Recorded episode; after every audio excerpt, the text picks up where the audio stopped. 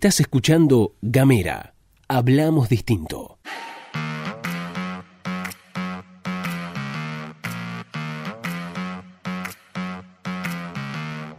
Hola, ¿qué tal? ¿Qué dicen? ¿Cómo les va? Bienvenidos, bienvenidas, bienvenides. Están escuchando La Pastilla de Gamera, este micro podcastico informativo que distribuimos de lunes a viernes. Mi nombre es Luz Escarpati como es habitual me acompaña Gastón Lodos. Hola Luz, hola a todos, todas, todos, bienvenidos, bienvenidas, bienvenidas a La Pastilla de Gamera. Un agradecimiento para toda la comunidad de Gamera por toda la interacción, la buena onda, los consejos, todo lo que nos ayudan diariamente. Así que bueno, lo queremos abrir primero con eso, agradeciéndole a toda la comunidad gameriana. Saben que pueden encontrarnos en el más 50 249-2901-502990. También nos pueden encontrar a través de las redes sociales, en Twitter, en Facebook y en Instagram. Nos van a buscar como arroba gamera TDF. Y ahora sí empezamos con el recorrido por las noticias provinciales y nacionales. Vamos a arrancar por las provinciales como hacemos habitualmente. Hoy tenemos un solo tema para abordar, el tema central de la jornada. el tema de la semana seguramente también, ¿no? Seguramente, porque el próximo jueves se va a llevar adelante una sesión especial en la Cámara Legislativa Provincial y es eh, ahí donde se va abordar diferentes proyectos. Uno, el más importante, enviado por el Poder Ejecutivo Provincial que remitió durante la jornada de ayer y que declara la emergencia económica, fiscal, financiera, administrativa y social por 12 meses, que tiene que ver justamente con la pandemia y que será abordada justamente en esta discusión. Prevé que el Ejecutivo pueda implementar diferentes políticas de prevención, asistencia, promoción sanitaria, social y económica. Parece una bocha de palabras, pero básicamente de lo que estamos hablando es un paquete que presenta el gobierno provincial un paquete que, de autorizarse vía la legislatura, va a tener una serie de herramientas para paliar la crisis, digamos, de el coronavirus. Ayer el gobernador de la provincia, Gustavo Melella, dio algunas consideraciones sobre lo que es este proyecto. Viene hablando hace bastante tiempo de tres ejes fundamentales que forman parte de la iniciativa. Primero, fortalecer al Banco de Tierra del Fuego con más recursos para que pueda dar más créditos a quienes lo necesitan a ese sector privado que hoy nos demanda tanto y que tenemos que responder. Pero también tiene otro eje principal, que es fortalecer también de recursos al Ministerio de Producción y Ambiente. ¿Qué es lo que se busca a través de este proyecto? Capitalizar el Banco de Tierra del Fuego para otorgar, para el otorgamiento, perdón, de créditos al sector privado y destinar recursos al Ministerio de Producción para financiar empresas, personas jurídicas o físicas que no puedan acceder a créditos bancarizados. Eh, eh, digo, lo que decimos es darle plata, un poco más de liquidez, de platita al BTF para que pueda repartir eh, en diferentes ayudas. Además, prevé una serie de flexibilizaciones en el ámbito del AREF para bajar la carga impositiva del sector privado. Eh, bueno, y también, una, entre paréntesis, una especie de ayornamiento de las nuevas tecnologías para realizar los trámites, es decir, cuestiones online y, firma digital. firma digital, efectivamente, cosas de ese estilo. Quien habló también de este proyecto fue el legislador provincial Federico Greve por Forja en declaraciones a FM Master y se refirió al tercer eje de esta iniciativa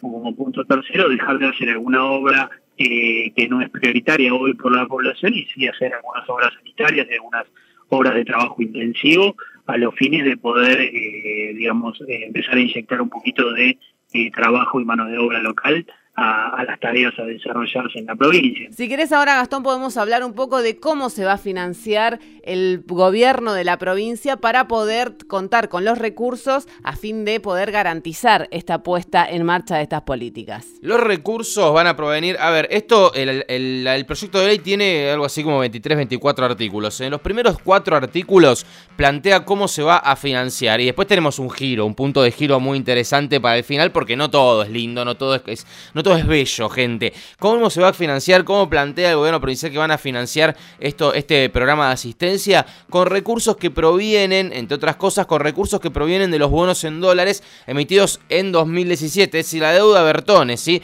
De esos recursos van a usar como máximo 2 mil millones de pesos, dependiendo del cambio, 30 millones de dólares o 50 millones de dólares, pero está detallado en pesos en el proyecto de ley de Melella, 2 mil millones de pesos. Además van a cambiar la prioridad de las obras públicas fijadas en la ley de endeudamiento que aprobó justamente el crédito tomado durante la gestión de 2017 y se van a priorizar otras obras teniendo en cuenta las necesidades que arroja esta pandemia. La planta potabilizadora de la margen sur en Río Grande es una, el hospital de Ushuaia, el tendido de gas, entre otras cosas. Es decir, no hay que olvidar que los fondos de la deuda de Bertone tienen afectación específica y el proyecto propone desafectarlos para utilizarlos en diferentes casos. Otra de las cosas que, prevé el proyecto de ley que va a tratar la legislatura este jueves es crear un comité asesor del programa que va a estar eh, integrado por distintos este, exponentes de distintas áreas que hacen a la discusión pública. Por ejemplo, dos legisladores, varios representantes del Ejecutivo, representantes del BTF,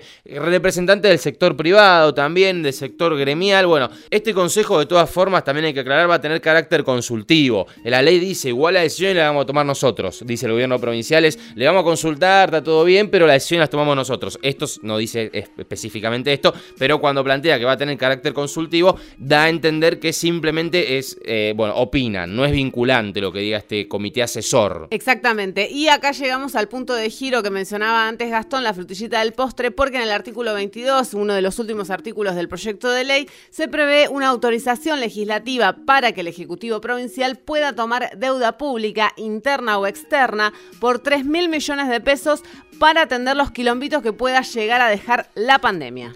Eh, pone, a ver, esto también me parece un dato, ¿no? Eh, ¿Qué pone de garantía? Porque siempre que pedís deuda tenés que poner algo de garantía como, como cualquier deuda, las macro y las micro. Sucede esto. Ahora, el gobierno provincial pone de garantía los fondos federales coparticipables provenientes de Nación. La coparticipación, la copa, gente, cosa que a los intendentes imaginamos no les va a gustar mucho, todavía no se han expresado al respecto, imagino que deben estar en fase de estudio de todo esto, pero lo cierto es que el proyecto de ley plantea que Melella podría tomar deuda por 3 mil millones de pesos, deuda interna o deuda externa, atención, y la garantía serían los fondos de coparticipación de la nación que también le corresponde a los municipios. A ver, no aclara el gobierno provincial si primero va a repartir la coparticipación a los municipios y después poder lo que le queda al gobierno provincial queda en garantía. No, no, no dice nada de eso, simplemente dice que fondos federales coparticipables provenientes de nación. Algunos detalles con respecto a este artículo. Uno, se necesita una mayoría de dos tercios para la aprobación de toma de crédito público. Esto está fijado en el artículo 70 de la Constitución Provincial.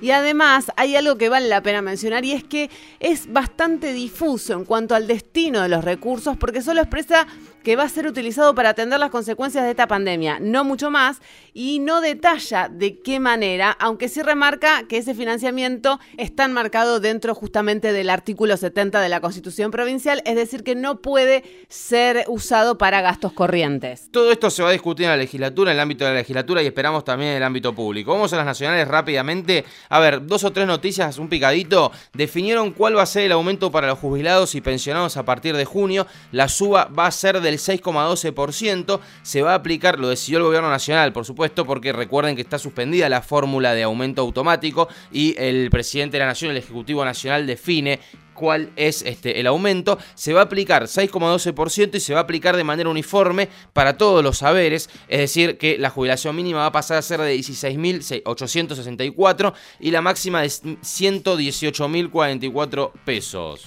Además, el gobierno anunció este lunes el congelamiento hasta fin de agosto de las tarifas de telefonía fija, celular, internet y televisión paga, además de la implementación de un esquema de servicios complementarios para quienes no puedan abonar los servicios mediante mecanismos de postpago, prepago, internet y del hogar, etcétera, etcétera.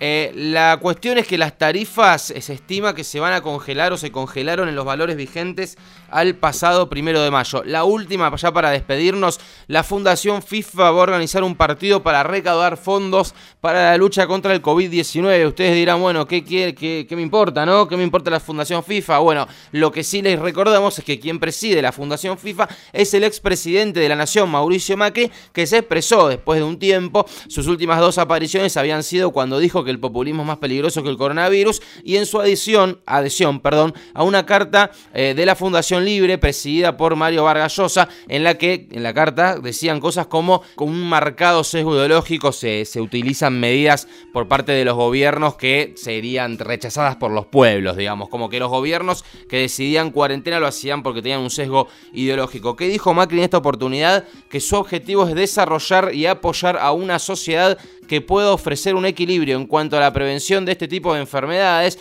y la vida futura creando un entorno en el que la sostenibilidad pueda prosperar verdaderamente. Bueno, qué sé yo, esto dijo Macri. Bueno, ahora sí nos vamos, nos despedimos. Estuviste escuchando todo esto acá en Gamera.